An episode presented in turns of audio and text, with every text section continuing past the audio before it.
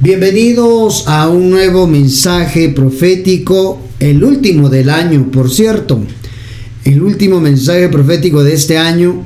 Y hoy queremos platicar acerca del mensaje los ayos de Dios. Los ayos de Dios es lo que vamos a estar conversando, platicando con ustedes, mis amados, y abriendo el corazón para la palabra para que sea la palabra quien nos transforme, cambie y nos prospere. Hoy queremos platicar un poco de este tema porque es relevante, es necesario, es importante platicar acerca de los ayos, los ayos. La Biblia menciona eso, profeta, pero qué raro eso de los ayos. Bueno, los ayos era más común en Em, el tiempo antiguo de los hebreos, los judíos, era un ayo, era un esclavo de, ¿cómo se le dice? Un esclavo de confianza, eso es, un esclavo con un rango de confianza superior, ¿verdad? Como un mayordomo que se encargaba de la casa, pero principalmente un ayo era un esclavo de confianza que se encargaba de guiar, de guiar a los pequeños de la familia, a los niños pequeños y adolescentes, jóvenes, ¿verdad? Pero principalmente los más pequeñitos eran los encargados, estos esclavos que les llamaban los ayos, de cargar en los brazos a los niños pequeños cuando acompañaban a los amos, a los señores, ¿verdad? Eh, los ayos eran los que creaban ese vínculo entre el niño pequeño de casa y em, el esclavo, ¿verdad? Que era el encargado de él. Como nodrizas, por decirlo de esa manera. Ah, en algunos lados creo que le llaman nanas, ¿verdad? Las personas que cuidan a los niños de alguna familia, niños pequeños. Entonces estos ayos eran los que cargaban en los brazos a los que a los niños pequeños de la familia. Cuando un niño se caía, el ayo iba, lo recogía. Es que era tan diferente en las culturas, ¿verdad? De cómo se manejaba. Pero era el ayo el que iba a recoger al, al pequeño que se cayó, lloraba y lo abrazaba y lo lo, curaba, ¿verdad? Con un abrazo. Eso era un ayo en la cultura antigua. Un esclavo eh, de confianza de la familia al cual le delegaban que él se encargara del niño pequeño. Si se caía, él corría a abrazarlo, a calmarlo, a tenerlo en brazos, inclusive lo llevaba en brazos. Eso era un ayo. Era alguien encargado de enseñarle al niño a, caminar inclusive, a tomarlo de la mano, guiarlo para aprender el equilibrio para caminar. Entonces, esto de los ayos de Dios es interesante porque así pasa con nosotros en la vida cristiana también. Necesitamos a alguien que nos ayude a alguien que nos abrace cuando nos caemos, a alguien que cuide de nosotros, nos cure. Se, me puse a leer un poquito acerca de los ayos, ¿verdad? Y dice que cuando el niño bebé, el pequeño, se lastimaba, era el ayo el quien se encargaba de curarlo, de atenderlo, de calmarlo, de abrazarlo, de mimarlo. Eso es, de mimarlo. Entonces, un ayo en esa cultura era alguien así, que se encargaba del cuidado, de la guianza de los niños de la familia, de los más pequeños, principalmente de los que son de brazos. Él era el que le enseñaba al niño a desarrollarse. Por eso era el esclavo de confianza de la familia, con un rango superior que no era un esclavo para trabajar en el sol o trabajos pesados, sino un esclavo de casa, un esclavo que le daban la confianza a los patronos o los amos de tener el acercamiento y el cuidado con los niños pequeños. Leamos la escritura, manera de introducción le contaba que era un ayo, ¿verdad? Leamos la escritura, que es lo que dice. Primera de Corintios capítulo 4, versículo 15. Primera de Corintios, primera carta a los Corintios capítulo 4, versículo 15. Mire lo que dice la palabra del Señor. Pues aunque tuvieron mil maestros, oiga eso, aunque tuvieron mil maestros, le voy a leer la Reina Valera 60 para que podamos comprenderlo. Aquí está hablando del ministerio de los apóstoles, el servicio de los ministros, de los siervos de Dios. No os escribo para avergonzarlos. 1 Corintios 4:14. No os escribo para avergonzaros, sino para amonestaros como a hijos míos amados. Porque aunque tengáis, oiga eso, porque aunque tengáis diez mil años, él estaba usando esta expresión para dar a entender el trabajo que él hacía. Aunque tengáis diez mil años en Cristo, ¿ya vio?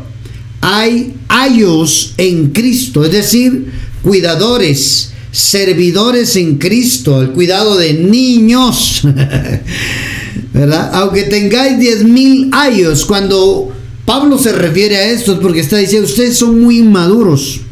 Ustedes necesitan todavía cuidadores, ustedes necesitan todavía curadores, ustedes necesitan todavía guardianes, ustedes necesitan quien les esté diciendo las cosas. Eso es lo que está diciendo. Porque aunque tengáis diez mil años en Cristo, no tendréis muchos padres. Pues en Cristo Jesús yo os engendré por medio del Evangelio. Pablo está reclamando su paternidad espiritual sobre las personas, los creyentes que él engendró. ¿Ya vio? ¿Cómo se cataloga un padre espiritual? Te engendró, te levantó, te formó y te lanzó. No a cualquiera le ande diciendo padre espiritual, hermano. Es una mala costumbre, mala enseñanza de muchos creyendo de decirle daddy espiritual a alguien que no estuvo, que no fue parte de su engendramiento. Pero bueno, ese no es el punto. ¿Verdad? Hoy le dicen padre espiritual a un pastor, se pelean, se enojan, se van de la iglesia y lo cambian por otro padre espiritual, ¿verdad? No, no es así, no lo han entendido. Pero bueno, eh, otro día hablamos de la paternidad espiritual. Hoy quiero hablar de los ayos, los ayos en Cristo. Miren lo que está diciendo Pablo aquí. Aunque tengáis diez mil ayos en Cristo, es decir, cuidadores, personas que les guíen, personas que les ayuden, no tendréis muchos padres. Hay gente que le encanta tener muchos padres. creyentes, hermano, no estudiar la palabra del Señor.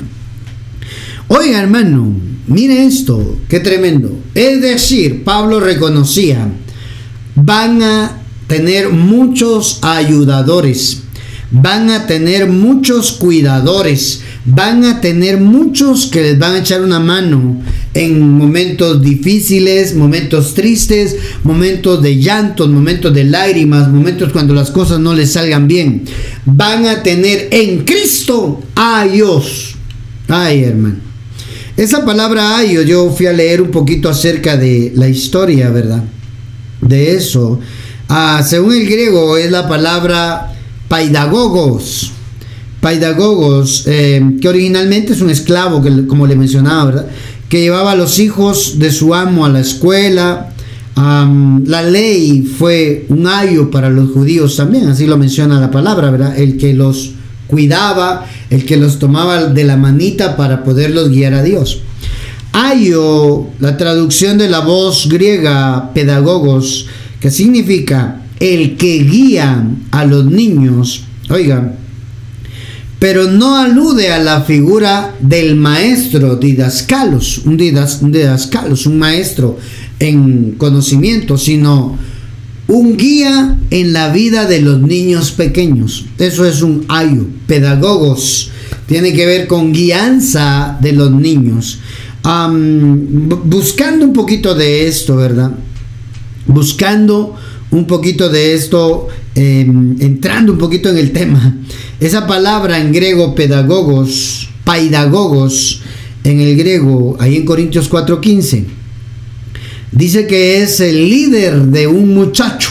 Eso es un líder, es decir, el que va adelante de un pequeño, el líder de un muchacho, siervo cuyo oficio era llevar a los niños a la escuela, como lo leímos, ¿verdad? Un tutor, un pedagogo es eso, un ayo, un tutor. Entonces, podemos entender acá que Pablo está reconociendo en el camino de la fe, necesitamos a Dios. En, el, en Cristo Jesús van a haber temporadas en las cuales vamos a necesitar un ayo, un ayo hermano, un cuidador, un guardián, alguien encargado de nosotros, hermano. Es decir, habrá una temporada en la cual nos vamos a caer, vamos a cometer errores, vamos a hacer las cosas mal, pero tenemos que saber que Dios ha puesto ayos en el cuerpo de Cristo para que aparezcan a ayudarnos en momentos específicos, en momentos determinados. Santo Dios, hermano. Yo no sé quién el Padre le está hablando ahí, solo no vas a poder. Necesitas un ayo. necesitas que alguien te ayude, necesitas que alguien te abrace en momentos difíciles, en momentos duros, en momentos donde se te cae el cielo encima, sientes que el cielo se te parte en mil pedazos, se te derrumba todo, donde las cosas no te salen bien, donde no alcanzas los resultados que quisieras, donde te frustras, donde te sientes impotente de no lograr tus objetivos, donde las cosas te salen, como decimos acá en Guatemala, el tiro por la culata. ¿Verdad? El negocio no prospera, el hogar está por desintegrarse, las cosas se salieron de control, una enfermedad. Ahí, hermano, muchas veces necesitamos a un ayu que nos llegue a decir todo va a estar bien y te dé un abrazo. Muchas veces, hermano, un abrazo es lo que nosotros necesitamos. Muchas veces en los momentos difíciles, duros de la vida, a veces muchas palabras no ayudan como un abrazo sin palabras, hermano. Ah, yo recuerdo que hay un pastor que él me miraba y me abrazaba y apretaba duro. A veces, no, no me, no me abrace tan fuerte, hermano, le decía yo así, pero pero se sentía bien, hermano, porque a veces uno llegaba a la iglesia tal vez cansado, llegaba estresado porque fue un día difícil en el trabajo, ventas. Y a veces el hermano solo me miraba y abrazaba, él abrazaba a medio mundo así. Ya está descansando el pastor, pero, pero recuerdo que sus abrazos me marcaron. Porque muchas veces no le conté a él, tal vez que me había ido difícil en el día. Pero llegar a la iglesia y que alguien me abrazara, hermano, se sentía bien. Aunque fuera tal vez broma, aunque sea, aunque fuera tal vez brusco el abrazo fuerte, un abrazo de un abrazo de oso, hermano, ¿verdad? es que él era grandote también. Un abrazo de oso, pero ese abrazo marcaba el corazón. Él tal vez no sabía lo que yo había vivido en el día, o llegué de, de viaje, tal vez cansado, estresado, del viaje y, recibir en la puerta de la iglesia un abrazo de oso, hermano. Ah, cómo, cómo aliviaba, cómo quitaba el, estrés, ¿verdad? Y entre broma, mire, me, está, me va a quebrar las costillas, decía. Pero, ah, hermano, era, marcaba esa parte y era parte de su personalidad, el dar abrazos. Muchas veces un abrazo habla mucho más que mil palabras. Por ejemplo, en los sepelios, en los velorios, cuando se está velando a un ser querido. Por mucho que uno diga cuánto lo siento, no es cierto, hermano, porque después de decir eso están bromeando fuera del velorio, ¿verdad? Ahí fuera de la capilla, bromeando, jugando cartas, tomando, inclusive fumando. No, es, no lo sienten verdaderamente. A veces es mejor solo ir a dar un abrazo a la persona doliente, a la persona que está sufriendo, a la persona que está con el alma hecha pedazos por la pérdida sentimental de su ser querido, esposo, hermano, hijos, padre de familia. Un abrazo es suficiente para decirle, aquí estoy, mi alma con tu alma. Eso es lo que pasa. Cuando uno abraza en esos momentos difíciles, es mucho mejor que ir a dar un sermón. Que ir a decir tantas citas bíblicas, hermano. Un abrazo sana el corazón. Un abrazo restaura. Un abrazo te dice, aquí estoy contigo en tu dolor. La Biblia dice, hay tiempo para abrazar y tiempo para rechazar el abrazo. Hay momentos donde vamos a necesitar un abrazo, un ayo, alguien que se transforme en un ayo de, eh, de Dios y nos venga a decir, ese abrazo viene de parte del Señor.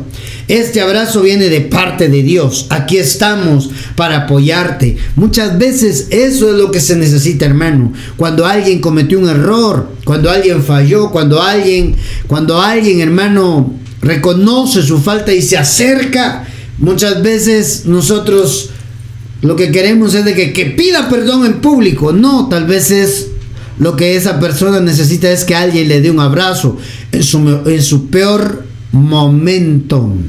Ay, hermano.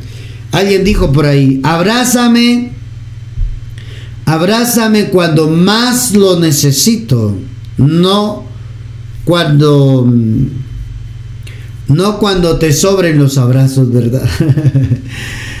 ¿Ah? A veces en silencio, hermano, un abrazo te puede restaurar, recargar las pilas en el alma para seguir luchando. ¿Verdad?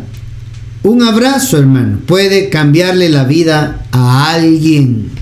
Por eso cuando usted tenga la oportunidad de abrazar a alguien, abrace. Alguien llega por primera vez a la congregación, abrácelo. Bienvenido. Aquí está tu familia. Esperamos que vuelvas pronto, que no sea la última vez. Hermano, abrace. Un abrazo puede darle vida a alguien que ya la está perdiendo. Eso es un ayo. Un ayo en Cristo es alguien que te va a abrazar, que te va a dar la bienvenida. Por eso las bienvenidas deberían de ser con abrazo. Alguien que el privilegio de bienvenida en las iglesias debería ser asignado a personas que tienen el carisma y la cualidad de dar abrazos. Porque a veces uno llega cansado, estresado de fuera de las cosas del trabajo, hermano. Y un abrazo te puede reiniciar todo. Mm. Un abrazo te puede reiniciar todo, mi amado. Así es que, mire, hablando de los ayos, ¿verdad? De los paidagogos, de los que abrazan, de los líderes, de los que están al frente para ayudar a estos. Leamos otra cita bíblica y luego veremos unos ejemplos acerca de los ayos de Dios o los ministros que están puestos por Dios en el cuerpo de Cristo para abrazar. Un ministro, apóstol, profeta, pastor, evangelista, maestro debería de caracterizarse por abrazar desinteresadamente. Sí, un, ministro de Dios, un, líder debería de calificarse porque abraza a la gente, porque les, les extiende los brazos, los, los, un abrazo de oso ahí que reconforta a las personas que lo necesitan. Gálatas 4.1, leamos la palabra. Gálatas capítulo 4, versículo 1. Mire esto, pero también digo, entre tanto que el heredero es niño, está hablándose de la iglesia, hermano. Está poniendo un ejemplo de los creyentes en Jesús. Pero también digo, entre tanto que el creyente, perdón, el heredero es niño. Hay creyentes en esa etapa de niñez, de pequeñez, nuevos, ¿verdad? Pero hay unos hermanos que ya llevan 40 años y todavía se siguen comportando como niños, ¿verdad? el problema es que mientras se es niño en el, espiritualmente hablando, en carácter, en la fe, se pierden muchas bendiciones. Mire esto, entre tanto que el heredero es niño, en nada difiere del esclavo, aunque es señor de todo, sino que está sujeto, oiga, sino que está bajo tutores y curadores. Oiga, hermano, tutores y curadores, pedagogos, ayos. Esto es tutor, exactamente eso. Ayos, curadores y, oiga, tutores y curadores hasta el tiempo señalado por el Padre. ¿Ya vio mi hermano? Ah, así también nosotros cuando éramos niños y estábamos en esclavitud bajo los rudimentos del mundo. Pero cuando vino el cumplimiento del tiempo, Dios envió a su Hijo nacido de mujer y nacido bajo la ley, para que redimiese a los que estaban bajo la ley, a fin de que recibiésemos la adopción de hijos. Ay, hermano. ¿Ya vio? Amado, amada del Padre, mientras el heredero es niño, en nada difiere del esclavo. Cuando el heredero es niño, necesita un ayo, necesita un tutor, un pedagogo, necesita alguien que le cuide, necesita alguien que esté con ellos. Esa palabra en la escritura original de Gálatas 4.1, 4.2, eh, tutores y curadores, es epítrogos, que significa curador, eh, administrador, comisionado, doméstico, guardián, mayordomo, tutor. ¿Mm? El niño, el creyente niño necesita un tutor, un mayordomo. Todavía no puede echar mano de las bendiciones, alguien le tiene que ayudar. Pero la otra palabrita es, oiga, la otra palabrita es curadores. Oiga, hermano, curadores, oikomos, dice que es la palabra en griego. Esta palabra significa distribuidor de la casa, como un mayordomo, un administrador. Supervisor. Oiga esto. es un empleado en esta capacidad por extensión, dice, es alguien que puede ser un un tesorero figurativamente puede ser un predicador del evangelio. Oiga, curador o mayordomo. Esto era un ayo. Cuando se refiere la Biblia a ayos, la Biblia menciona aquí que era alguien que cura. ¿Mm? Eso era un, ayos, como le mencionaba. Alguien que cura, un curador, alguien con dos brazos con la capacidad de abrazar. Eso era el ayo según la historia, según la costumbre de los esclavos de confianza, el que cargaba al niño en los brazos. Entonces, un ayo era alguien, un curador, alguien que cura, alguien con dos brazos para poder abrazar a los pequeños, hermano. Cuando los pequeños se equivocaban, cuando los pequeños se caían, el ayo era el responsable de cuidarlo, de aliviarlo con un abrazo. Ay, mi hermano, mientras el heredero es niño, necesita un ayu. Mientras el heredero es niño, mientras el, niño, en, el heredero en categoría de niño, se equivoca, comete errores, necesita un curador. En el cuerpo de Cristo Dios puso ayos. En el cuerpo de Cristo Dios puso gente encargada de gente que un día necesitaron un ayo también, que le enseñó, que lo agarró de la manita y le dijo, así se hacen las cosas. Amado, amada del Padre, todos necesitamos ayos porque todos en, en la vida cristiana hemos cometido errores, hemos fallado y hemos necesitado mentores Hemos necesitado gente que nos ayude, gente que esté con nosotros, gente que nos levante cuando nos caemos, hermano. Mm. Gente que nos diga, todo va a estar bien, ánimo, levántate, vamos para adelante. Ay, mi hermano, necesitamos curadores, curadores. Dije curadores, no curanderos, hermano. para que se ría un poco. Eso era lo que hacía un ayo. Cuando el niño se raspaba, se hacía una heridita, el ayo le ponía una curita, le sanaba, le curaba. Eso es un ayo.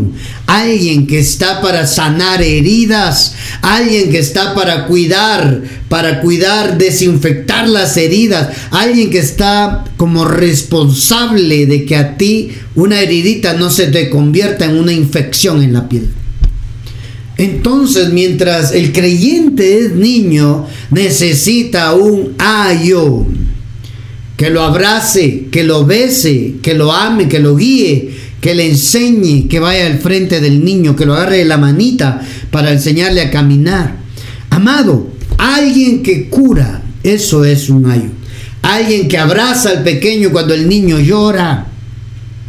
Santo Dios, hermano. Mire eso. Veamos un ejemplo de el abrazo de alguien que necesitó un abrazo en los momentos difíciles, en los momentos duros de su vida, hermano. ¿Sabe de qué vamos a hablar? Del pródigo, así le llaman muchos, pero la Biblia le llama el hijo menor. Lucas capítulo 15, versículo 20. Mm, bueno, vamos a leer la historia mejor, ¿verdad? Así la, la comprendemos mejor. Eh, la parábola del hijo pródigo le ponen como título, pero realmente es el hijo menor. También dijo, un hombre tenía dos hijos, el menor de ellos, ya dijo a su padre, Padre, dame la parte de mis bienes que me corresponde. Y le repartió los bienes. No muchos días después, juntándolo todo, el hijo menor se fue lejos a una provincia apartada y allí desperdició sus bienes viviendo perdidamente. ¿Ya vio?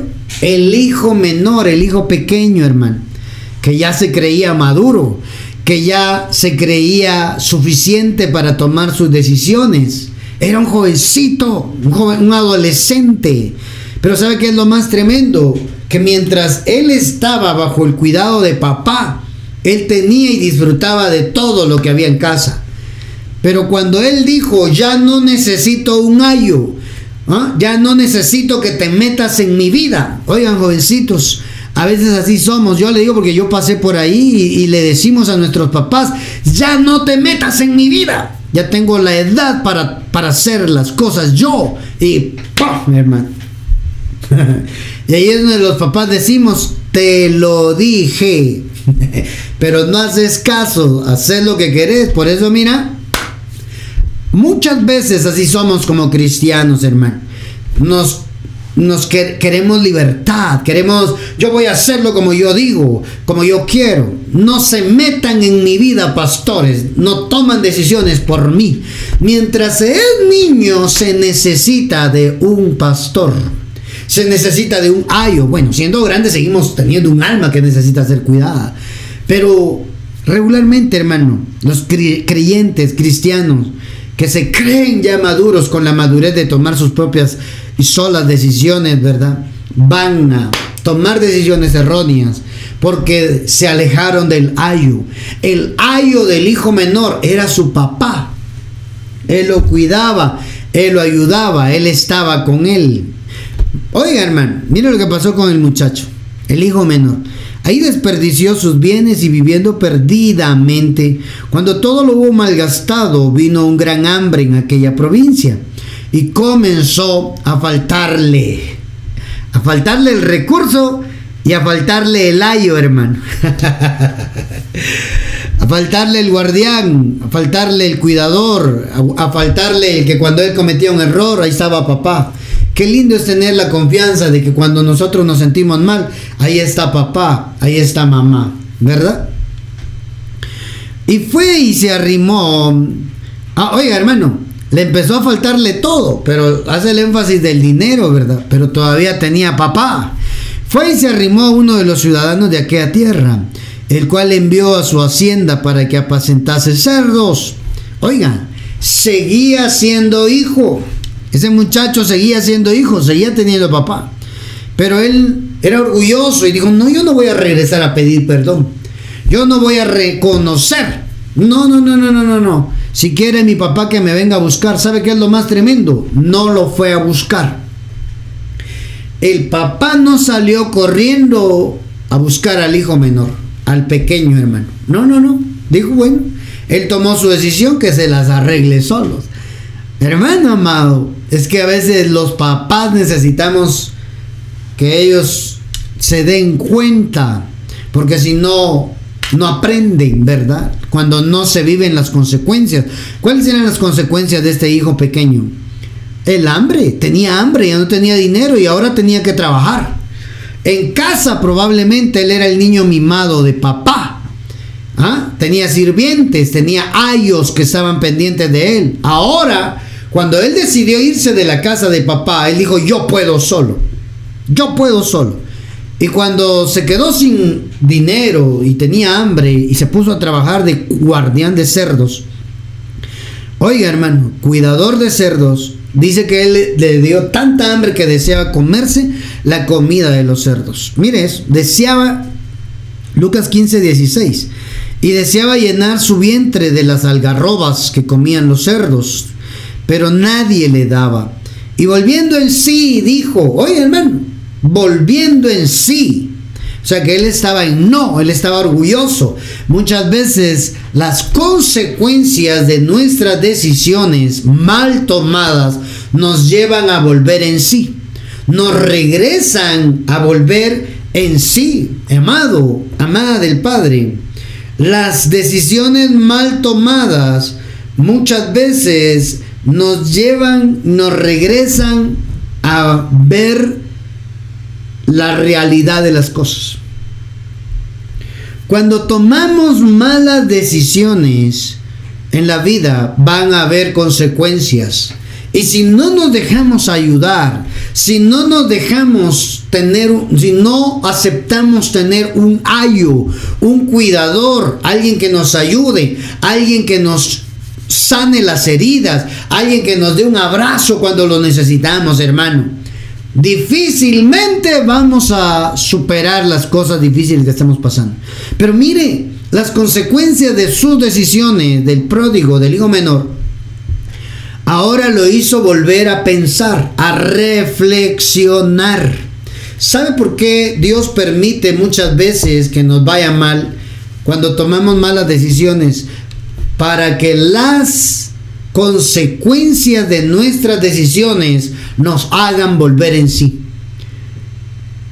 Nos hagan reflexionar y nos hagan entender que cometimos un error, que fallamos que nos equivocamos, que somos seres humanos, que cometemos errores, pero también las mismas consecuencias de nuestros errores nos hacen volver en sí y recordar que necesitamos un ayo, necesitamos ayuda, por mucho que por mucho que esté complicada la situación en tu vida, recuerda esto, necesito un ayo, necesito que alguien me ayude, necesito que alguien me aconseje, que alguien ore por mí, que alguien me abrace cuando lo necesite. Amado, amada del Padre, mucha gente por orgullosa, por orgullosa pospone su restauración. Aceptemos que necesitamos un ayo, que las consecuencias que estamos viviendo nos hagan reflexionar. Oiga, volviendo en sí, volviendo en sí, dijo, ¿cuántos jornaleros en la casa de mi padre tienen abundancia de pan? Y yo aquí perezco de hambre. Ya me di cuenta, cometí un error. No debí irme de casa no debí tomar esa decisión. No debí hacerlo a mi manera. Todavía no tenía la edad. Oiga, yo aquí perisco de hambre. Me levantaré e iré a mi padre y le diré, Padre, he pecado contra el cielo y contra ti. Ya no soy digno de ser llamado tu hijo. Hazme como a uno de tus jornaleros. Y levantándose vino a su padre. Escuche por favor, en el 15:20, Lucas 15:20, este es el versículo. Levantándose vino a su padre. Ay, hermano, qué escena esta para para graficarla. Hollywood debería de hacer una película con esta escena, hermano, con esta parábola. Entonces regresó a casa de su padre. Ya vio, luego de reflexionar por causa de las circunstancias, por causa de las consecuencias de su decisión, luego de, de, volver en sí, tomó una acción. De nada sirve que solo lo estemos pensando si no accionamos. Ya entendiste, cometiste un error, haz acciones que te lleven a a, ¿cómo te digo esto? A dar a, a reflejar eso, que verdaderamente te equivocaste, que cometiste un error, no solo platicar, hablar, no, él había dicho, voy a irle a decir, pero su acción de regresar a casa lo llevó a que el padre también accionara el ayo del hijo menor, reaccionara a la acción del hijo. Mire eso. Entonces regresó a la casa de su padre. Y cuando todavía estaba lejos, su padre lo vio llegar. Oiga, hermano, lleno de amor y de compasión, corrió hacia su hijo, lo abrazó. Oiga, hermano, lo abrazó y lo besó. La Torre Samá dice que le dio mil besos, le echó los brazos al cuello, dice esta versión, y le dio mil besos. ¿Ya vio?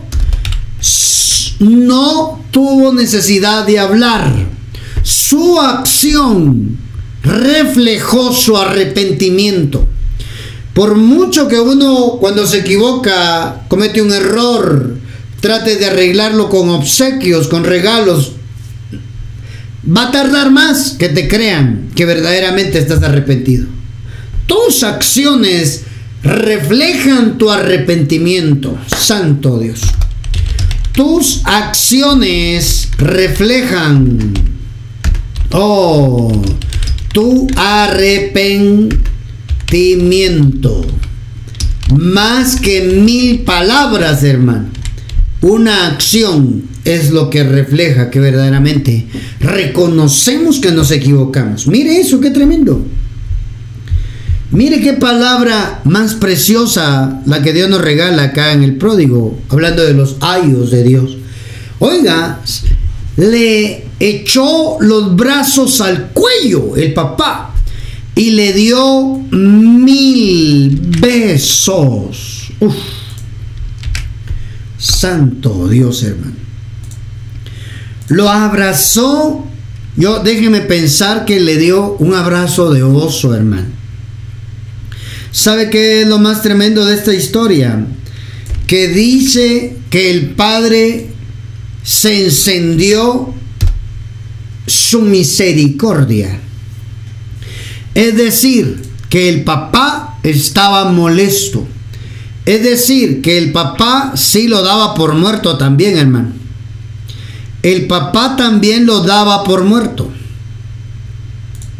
Porque cuando alguien le pedía la herencia era porque estaban finiquitando todo ahí, ¿verdad? Cuando hay entrega de herencia es porque se está diciendo, ya necesito mi legado. necesito lo que es mío. El, hijo menor le estaba diciendo al papá, ya no más contigo. Y el papá también estaba molesto. Si él se encendió su misericordia, su compasión se encendió, es porque el papá también lo daba por muerto, hermano. De hecho, más adelante en la historia dice, este mi hijo muerto era y ha resucitado, dice cuando le está hablando al hijo mayor. O sea que sí lo daba por muerto, hermano.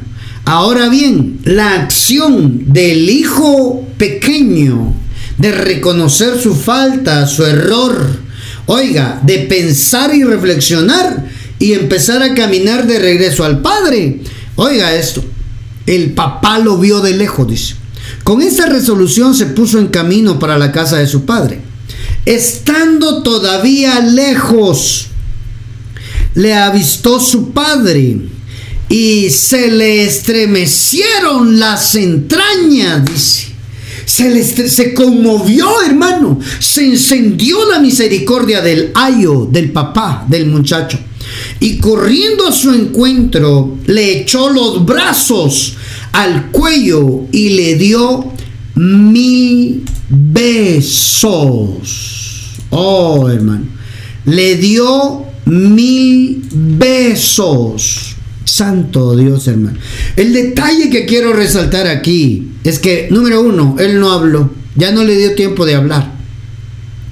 Por eso le decía, Las acciones hablan y gritan más fuertes que nuestras palabras de arrepentimiento. Apunte eso que le va a servir en la vida, hermano. porque nos vamos a equivocar, porque vamos a cometer errores, porque vamos a arruinar tal vez las cosas con una acción, unas palabras, una actitud. Pero una acción de arrepentimiento grita más fuerte que mucho palabrerío que tengamos para decir. Mire esto, le echó los brazos al cuello y le dio mil besos. Ah, hermano, el padre del hijo pequeño lo abrazó, no importando su condición. Venía oliendo a puerco, hermano. Venía oliendo a cerdo. Estaba cuidando cerdos. Oiga, estaba mal vestido, maloliente y con hambre, hermano. Pero el padre, no importando su condición, no lo rechazó. Cuando nosotros comprendemos que necesitamos un ayudador, un curador, ¿sabes que te envía Dios? Gente que te abrace. Gente que te abrace. Ese abrazo de papá restauró al hijo. Ese abrazo del padre le quitó todos los estigmas, pensamientos que tuviera el hijo menor de pensar ahora ser un jornalero. Seguía siendo hijo. Seguía siendo el hijo de papi. el abrazo del papá vino a sanar el corazón de ese muchacho. Oiga, el abrazo, yo le puse a leer un poquito acerca del abrazo. El abrazo es la primera forma de medicina y protección que Dios inventó en el mundo, hermano. Un abrazo puede restaurar, sanar, cicatrizar heridas. Mire eso, un bebé, un bebé en, en en cualquier circunstancia que se encuentre de miedo, de frío, de hambre, oiga, se aliviará, o de cualquier especie, un bebé de cualquier especie, se librará de todos los miedos, dudas, frío, nerviosismo. Igualmente nosotros los adultos, ¿verdad? Sentirnos reconfortados, acompañados, unidos, aliviados, con un abrazo sincero. Un abrazo, hermano, diario, eleva nuestra estima. ¿Y sabe qué es lo científicamente comprobado? Mejora el sistema inmunológico, porque nos une, nos conecta, hermano, nos da fuerza. Un abrazo sana corazones, un abrazo sana heridas, un abrazo para aquel que se equivocó. Es mucho más fuerte, es una es una demostración de amor. Porque eso que hoy nosotros podemos dar, un día también lo vamos a necesitar. Trata a aquellos que se equivocaron como quisieras que te trataran si tú fueras el que se haya equivocado. Te lo voy a poner de esta forma.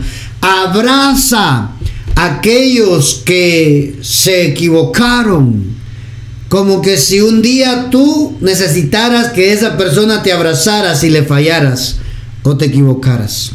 Oiga, hermano, porque un abrazo puede restaurar relaciones familiares, un abrazo puede restaurar relaciones, amistades, ¿verdad? De amistad. Un abrazo puede restaurar a aquel que ofendió con el ofendido.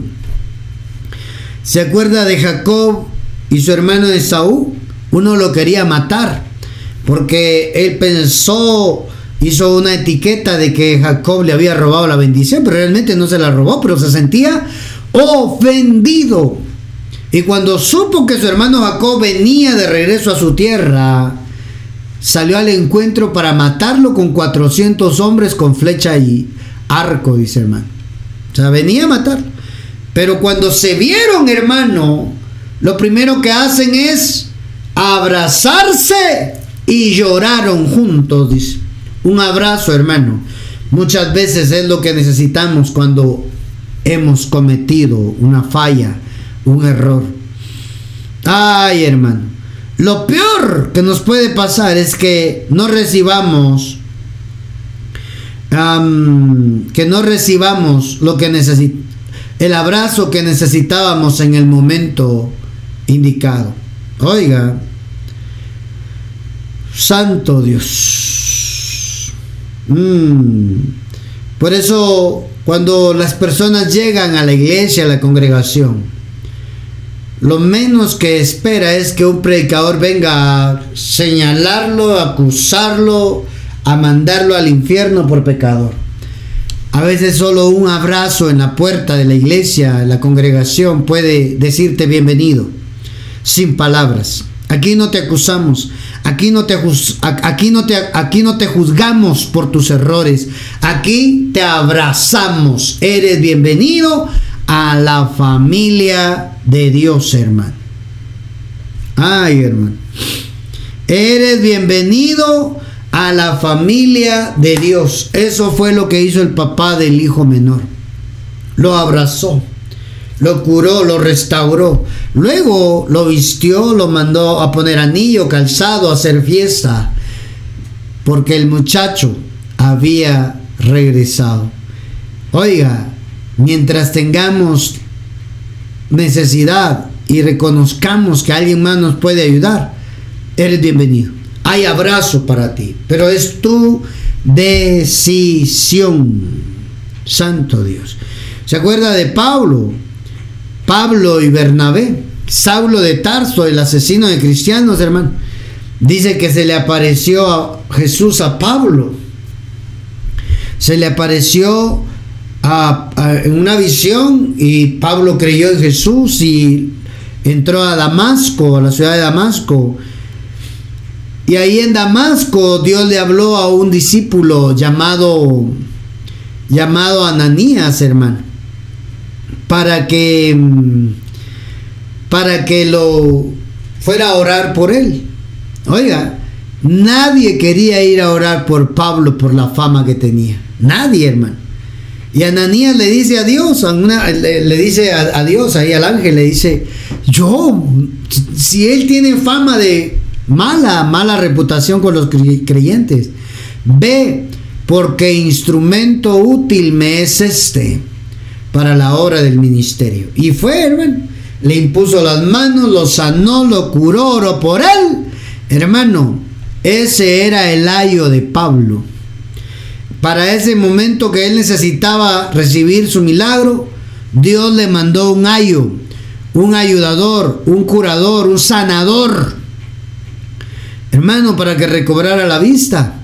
Así es, muchas veces va a haber gente que solamente va a aparecer una vez en tu vida. Una vez en tu vida, pero Dios los manda. Dios pone ayos en el cuerpo de Cristo para restaurar gente que falló, que se equivocó, pero ahí está buscando de Dios. Hermano, no se menciona a Ananías con Pablo, ayudando a Pablo más, más adelante, no apareció cuando debía aparecer, porque ese era el ayo de Pablo, de Saulo de Tarso en ese momento. Pablo después, hermano, convertido. Oiga, oiga eso. ¿Se acuerda de Bernabé? Bernabé, un apóstol que se encontró con Pablo, que lo ayudó, hermano, en el camino de la fe. Dios puso a Bernabé a la par de Pablo de Tarso, el apóstol, para ayudarlo en su momento donde nadie quería juntarse con él. Nadie quería estar con Pablo por su reputación antes de, encontrarse con Jesús. Hechos 9:27, mire cómo Bernabé le presenta a Pablo a los apóstoles para que le dieran pase, para que le dieran entrada. Hechos 9:27. Entonces Bernabé se lo llevó a los apóstoles, a Saulo, a Pablo, y les contó cómo Saulo había visto al Señor en, camino a Damasco. Y cómo el Señor le había hablado a Saulo. También le dijo que Damasco, que en Damasco Saulo había predicado con valentía en el nombre de Jesús. ¿Sabe qué significa Bernabé? Bernabé significa hijo de consolación, consuelo. ¿Sabe qué significa Bernabé, hermano? Hijo de misericordia. Ah, Bernabé era el asignado para el nuevo entre los apóstoles. A veces, hermano, Dios va a mandarnos gente a nuestra vida que nos ayude en lo que nosotros no podemos. Ahí es donde se cumple esto de los ayos de Dios. Vas a necesitar a alguien más que te ayude. Vas a necesitar que alguien más te eche una mano, que alguien más te dé la diestra, que alguien más te ayude, que alguien más te diga, vamos a salir adelante, que alguien más te esté contigo en tu peor momento. Nadie quería estar con Saulo de Tarso. Nadie, hermano, pero ahí estaba Bernabé para abrazarlo. Ahí estaba Bernabé para darle un abrazo que despertara, a un abrazo que fortaleciera, un ayo para levantarlo, para restaurarlo, para presentarlo, para decirle, yo respondo por él. Ah, amado, amada del Padre, si tú estás escuchando este podcast en Spotify, en radio, en redes sociales, necesitamos de que alguien nos ayude. Necesitamos que alguien más en determinado momento aparezca en nuestra vida para ayudarnos. Necesitamos un abrazo. Yo no sé cuánta gente quizás hoy necesita un abrazo. Yo no sé cuántos hoy necesitan un ayo que le venga a recordar, todo va a estar bien. Todo va a estar bien. Cuando, cuando te sientas cargado, cuando sientas que no das más, cuando sientes que la, la, pila espiritual se te descargó, ve a buscar a tu pastor y dile, deme un abrazo. Oh, hermano. Ve a buscar a tu líder y dile, puedes abrazarme. Ay, hermano. A veces un abrazo es lo que necesitamos cuando las cosas no están bien. Cuando las cosas te salen mal. Solo pide un abrazo. Dile a alguien ahí, me puedes dar un abrazo a un líder, a un pastor, a un apóstol, a un profeta. Dile, me puedes dar un abrazo. Necesito que alguien me abrace. El alma, tu alma va a ser restaurada. El mejor medicamento para el alma es un abrazo sincero de alguien que está ahí contigo para ayudarte. Mmm, santo Dios.